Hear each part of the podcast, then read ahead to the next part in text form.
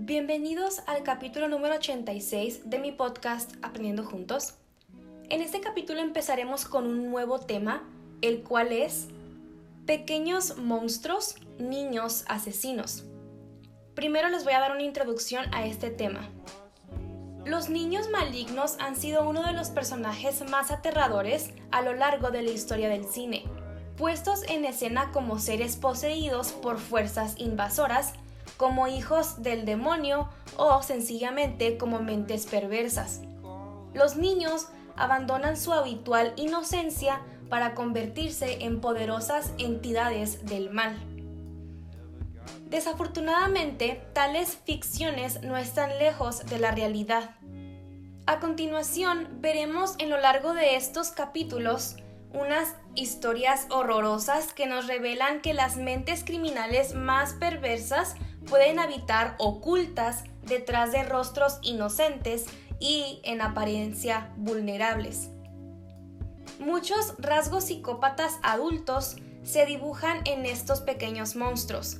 Sadismo, planificación, tácticas predatorias son elementos típicos del asesino en serie adulto que aparecen explícitamente en los casos de niños asesinos. Tal evidencia nos alerta sobre la posibilidad de que el asesino probablemente nace y no se hace, y que la maldad puede ser una condición innata del ser humano. Anticristos, hijos del demonio, fantasmas vengadores propios de las ficciones de terror, palidecen frente a estas historias en las que el contenedor del mal es un niño, los estudios sobre personalidad psicópata del profesor Robert Hare insisten en que la conducta manipuladora, predatoria y carente de la empatía se manifiesta a edad muy temprana. De tal manera que un niño psicópata puede pasar de actos de manipulación y sadismo a crímenes sexuales e incluso a homicidios. En este capítulo hablaremos específicamente de Jesse Pomeroy, contenedor del mal. Uno de los primeros casos conocidos acerca de niños asesinos es el de Jesse Harding Pomeroy. Nacido en Charleston, Massachusetts, fue el segundo hijo de Tomás y Ruth Ann Pomeroy. Se afirma que su padre castigaba con violencia a sus hijos. Desde estas palizas, Jesse no asimiló la idea del buen comportamiento, sino una forma perversa de placer y diversión.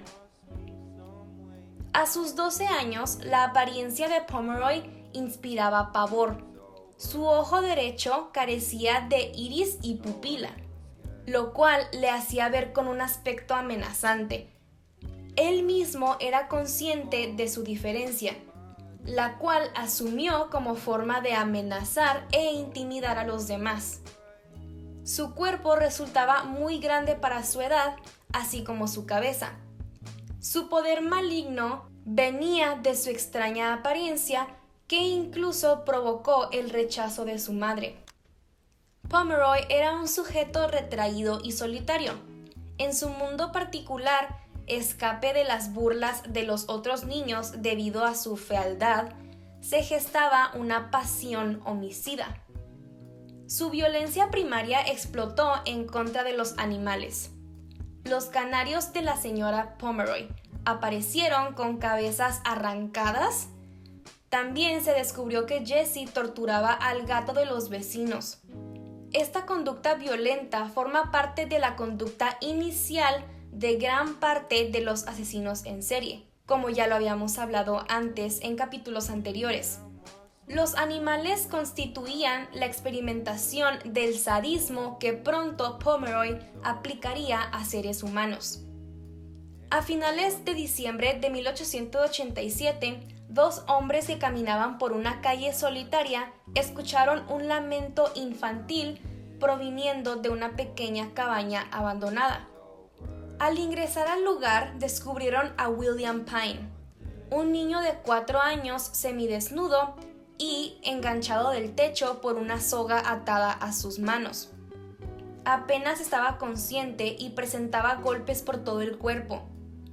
Al ser interrogado por las autoridades, Pine no pudo dar mayores indicios sobre su atacante. La siguiente víctima fue Tracy Hayden de 7 años. Él fue engañado por Jesse bajo el pretexto de ir a observar un comando de soldados. Una vez ubicados en su sitio aislado, Pomeroy procedió a amarrarlo y a torturarlo con la misma furia que a la víctima anterior. Ojos morados, dientes partidos, la nariz rota y el torso cubierto de heridas y verdugones fueron las marcas de la crueldad del atacante. Este episodio arrojó a la policía un retrato muy vago del agresor.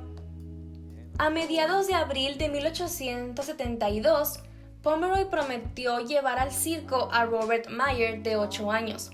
Con este pretexto lo condujo a un bosque donde lo desnudó casi por completo para golpearlo con una vara. Posteriormente, Meyer explicó a las autoridades que durante el ataque Pomeroy se masturbó. Al terminar la tortura, le juró que lo mataría si llegaba a delatarlo la policía comenzó a interrogar a varios adolescentes de la zona. En julio de 1872 se dio alerta sobre un caso similar cometido contra un pequeño de 7 años. La policía ofreció una recompensa de 500 dólares a quien ayudara en la captura del sádico bribón, apodo que se hizo popular en los diarios de Boston. Los Pomeroy se mudaron al sur de Boston. Se cree que el desplazamiento se debió a las sospechas de la madre de Jesse sobre la participación de su hijo en las diferentes agresiones. El pequeño George Pratt fue abordado por Pomeroy con la promesa de recibir dinero. Una vez lo amarró, procedió a golpearlo sin piedad. Le enterró una larga aguja en diversas partes del cuerpo y le mordió la cara y un glúteo. Poco después, Harry Aston, de 6 años, cayó en la trampa de Pomeroy. En esta ocasión usó una navaja para apuñalarle los brazos y los hombros. Se disponía a castrarlo cuando fue interrumpido por la cercanía de unas personas. Joseph Kennedy y Robert Gold, ambos alrededor de 5 años, fueron las siguientes víctimas. Según sus declaraciones, el agresor los obligó a recitar oraciones religiosas mezcladas con obscenidades. De nuevo usó la navaja para herirlos en diferentes partes. A partir de estos ataques emergió la descripción del ojo blanco del niño agresor. A finales de 1872, la policía condujo a la víctima Joseph Kennedy por diferentes escuelas públicas de Boston con la esperanza de atrapar al atacante. Las autoridades entraron en la escuela de Pomeroy, pero el niño no logró identificarlo. Horas más tarde, Jesse pasó enfrente de la estación policial. Por suerte, Kennedy continuaba declarando y logró señalarlo. Al instante, unos agentes corrieron para atraparlo. Una vez interrogado, Jesse se mantuvo tranquilo insistiendo en su inocencia. Al caer la noche, los agentes lo amenazaron con encarcelarlo por 100 años. Fue el momento en el que aceptó sus crímenes. A partir de ahí, los padres de las víctimas y los niños abusados sobrevivientes acudieron a la policía para identificar a Pomeroy. Solo faltaba que un magistrado dictara sentencia.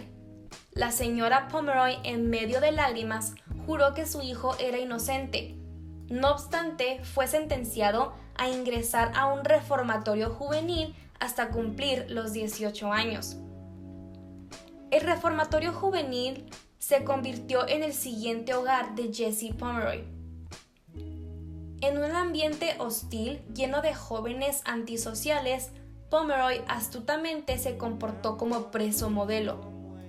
Tras 15 meses de encierro, durante las cuales su madre abogó desesperada por su inocencia, ante el excelente comportamiento de Jesse, el Comité de Libertad Condicional aprobó su salida.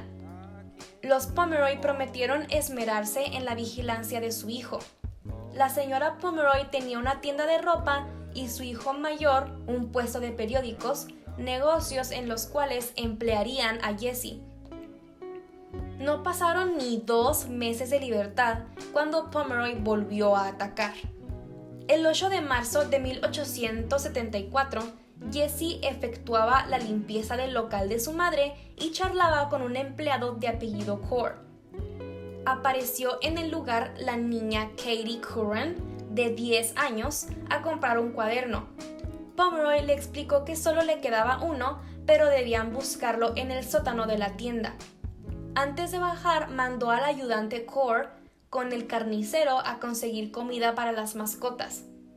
Jesse condujo a Katie al oscuro sótano. Ahí cortó su cuello y la atacó de forma frenética. Dejó abandonado su cuerpo y simplemente se lavó las manos y regresó a sus labores. La madre de la pequeña alertó a las autoridades sobre la desaparición de su hija.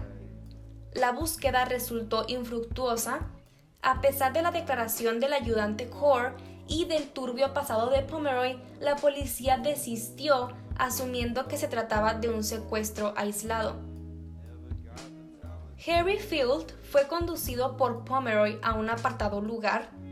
Por suerte se cruzaron con un conocido de Jesse, ante lo cual Field, sospechando que algo malo ocurriría, aprovechó para huir. No sucedió igual con Horace Millen, de 4 años, quien siguió a Jesse a un lugar apartado convencido de que ahí vería pasar un barco de vapor.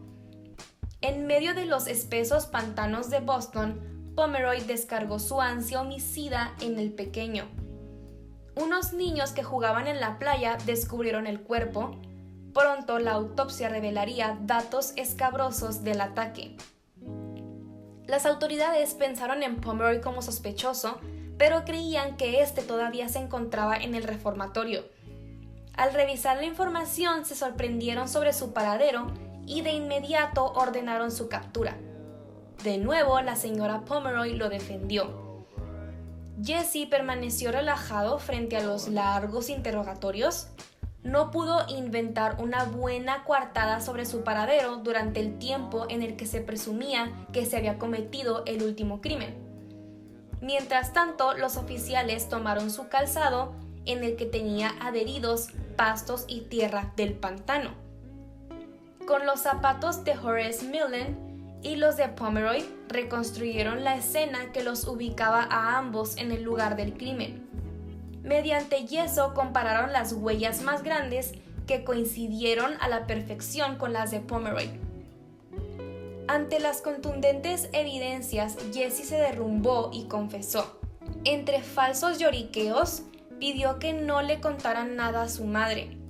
Tras la detención de Jesse, sobrevino la ruina para su familia. Ya nadie se acercaba a la tienda de la señora Pomeroy y finalmente la competencia comercial de enfrente le compró el negocio.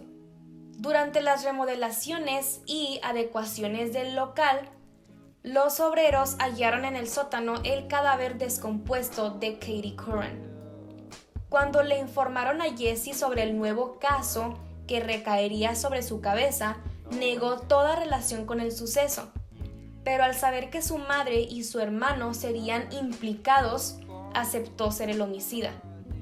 Después de un rápido juicio, se lo condenó a la horca. Sin embargo, no hubo gobernador alguno que se atreviera a firmar la sentencia debido a la corta edad del acusado. Para entonces, Jesse tan solo tenía 14 años. Finalmente, el gobernador Alexander Rice le impuso la cadena perpetua. Durante su encarcelamiento, la única persona en visitar a Pomeroy mes tras mes fue su madre. Permaneció en prisión durante 40 años. En 1929, ya muy enfermo, fue sacado de su celda para ser conducido a un hospicio de la policía donde pasó los últimos años de su vida. Jamás se le escuchó que sintiera arrepentimiento por los crímenes cometidos. Su siniestro ojo blanco nunca derramó una lágrima de culpa.